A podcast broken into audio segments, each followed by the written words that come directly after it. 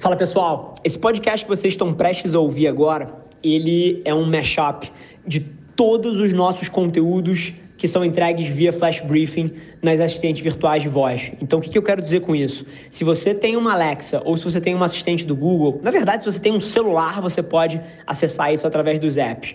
Mas você pode ter esse conteúdo entregue diretamente para você todos os dias para você começar o seu dia com o pé direito, com uma reflexão minha.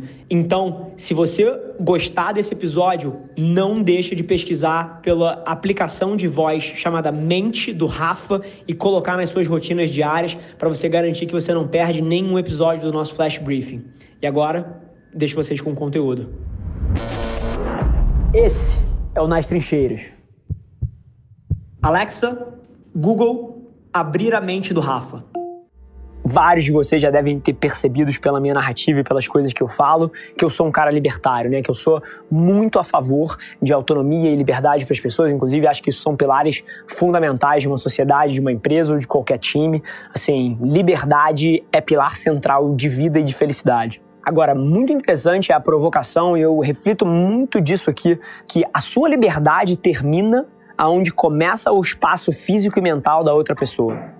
E é interessante, porque na hora que você internaliza isso para você, como um guia, como um mapa, você precisa levar duas coisas em consideração. Primeiro, que você precisa viver a sua vida de uma forma que não impacte negativamente os outros. E segundo, que você precisa ser cabeça aberta o suficiente para aceitar que as pessoas podem fazer as escolhas por elas mesmas. Será que você pode fazer isso? Será que mesmo quando você discorda veementemente da maneira que alguém está levando a vida dela ou das escolhas que ela está fazendo, será que você consegue dar um passo para trás e perceber que a vida é dela? Será que você consegue perceber que a vida deles é responsa deles e a sua é responsa sua? E que na maioria das vezes você já tem coisa suficiente no seu prato, na sua vida, para parar de meter o bedelho na dos outros. Então, assim, acho que essa provocação ela é 360, tá? Eu usei aqui muito a reflexão de vida mas isso serve para um ambiente de trabalho, isso serve para um relacionamento, isso serve para uma amizade, isso serve para tudo. Absolutamente tudo. Primeira coisa que vem na minha cabeça é o erro que as pessoas cometem ao tentar entender porra, qual é o tamanho do conteúdo correto, qual é o tamanho do texto para eu postar no LinkedIn, cara, quantas fotos num carrossel, qual é o tamanho de um vídeo de YouTube. E assim, cara, desmistifica isso de uma vez por todas na sua cabeça, tá? tamanho correto do conteúdo é o tamanho eficaz para contar aquela história da melhor forma possível. Ponto. E se isso demorar 43 minutos, beleza? Se isso demorar 17 segundos ou 7 segundos, como era no Vine, beleza?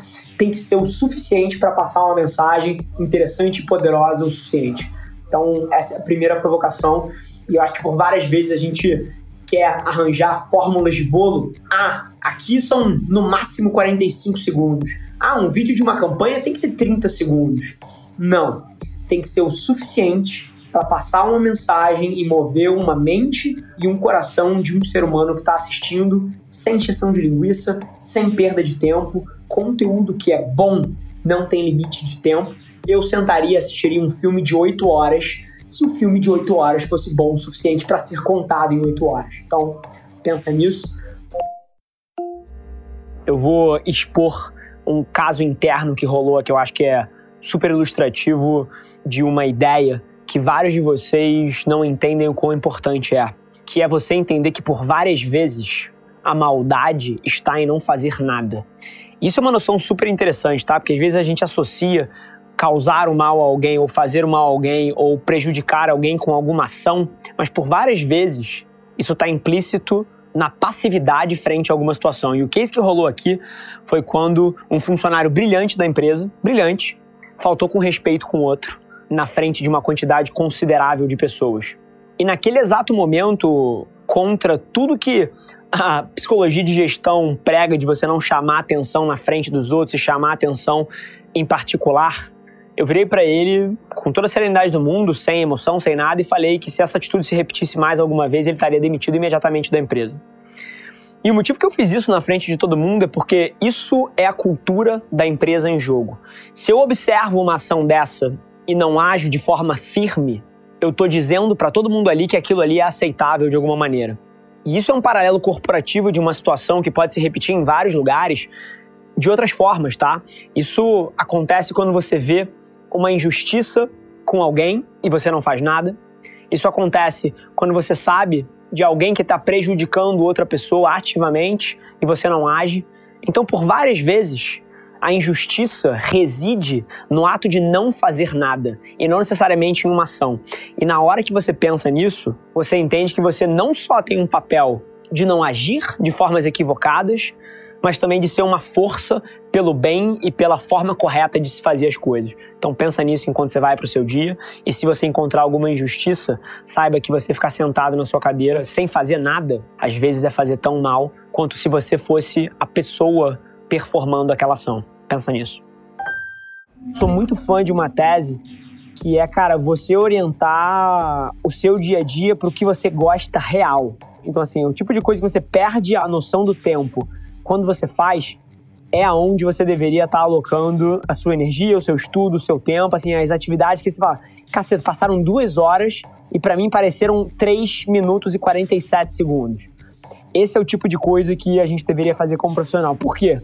Matemática é super simples. Se o trabalho não parece trabalho, cara, você não só vai se dedicar muito mais nisso, você vai não se estressar com isso, o nível de felicidade que você deriva vai ser muito maior e, por consequência, você vai ser melhor nisso. E quanto melhor você for em alguma coisa, mais a sua carreira anda. Então, a provocação para mim é sempre, ao invés de fazer a engenharia reversa da área que é a área quente, é olhar para dentro como ponto de partida do que você adora fazer e aos poucos ir orientando para lá. Então, essa é sempre a minha cabeça em relação à carreira. Eu tenho uma pergunta para você. Se você morresse hoje, o que, que ia estar tá escrito na sua lápide? Ou na trajetória que você está tomando de vida, quando você tiver lá seus 90, 95, 100 anos, o que, que vai dizer lá? Qual foi o seu legado para o mundo?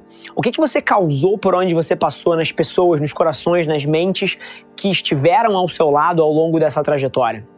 Essa é uma reflexão mega importante e eu queria provocar aqui que uma das coisas mais educativas que qualquer pessoa pode fazer é ir num asilo e bater um papo com os velhinhos que estão lá. Porque é curioso, essas pessoas, elas não se arrependem de nada, nada que elas fizeram, mas todo o discurso delas gira em torno da dor que elas têm no peito por não terem feito certas coisas e que agora é tarde demais. Então, tira essa manhã agora, o dia de hoje, enquanto você está escutando esse flash briefing, para refletir em cima disso. Se você continuar vivendo a sua vida da forma que você está fazendo, o que, que vai estar tá escrito na sua lápide no fim dessa jornada? Pensa nisso eu tenho certeza que pode fazer toda a diferença. Coisas que eu acho que tem o poder de mudar o negócio de vocês, tá? Número um é conteúdo. Conteúdo é a porta de entrada para o que quer que você queira atingir como objetivo de negócio em 2020. Ponto final. E o motivo que eu falo isso, além de uma frase de impacto, e porra, foda-se a frase de impacto, é pela ótica de que os seres humanos passam os seus dias inteiros com as caras enfiadas no celular. Sim, hands down, todo mundo passa o dia inteiro com a cara enfiada no celular. E o que isso cria é uma oportunidade tremenda para você que é o dono de um negócio. Porque da mesma forma que há 20 anos atrás as pessoas passavam na frente da sua loja e viam, porra, a sua logo e viam, porra, o seu bolo na porta. E isso era um momento limitado do dia dela, porque ela talvez só passasse ali uma ou duas vezes por dia, numa ida ou numa vinda. Hoje em dia você tem uma avenida que o cara tá 24 horas por dia com a cara aqui dentro. O brasileiro isso é uma estatística real. Ele é o país que mais consome conteúdo digital no mundo. No mundo. Tá junto com as Filipinas, numa marca um pouquinho acima de 10 horas por dia. Para você ter ideia, países como os Estados Unidos investem 6, 6 horas e meia mais ou menos. O brasileiro investe 50% a mais do tempo dele consumindo conteúdo digital. E o que isso cria é uma oportunidade. Hoje em dia, esse cara tá passando na frente da sua loja 24 horas por dia numa rede social, seja no Facebook, seja no Instagram, seja no TikTok, seja no Twitter, seja na plataforma que for, ele está ali o dia inteiro. E isso acaba criando uma oportunidade gigante para qualquer pessoa que queira mover objetivos de negócio em 2020.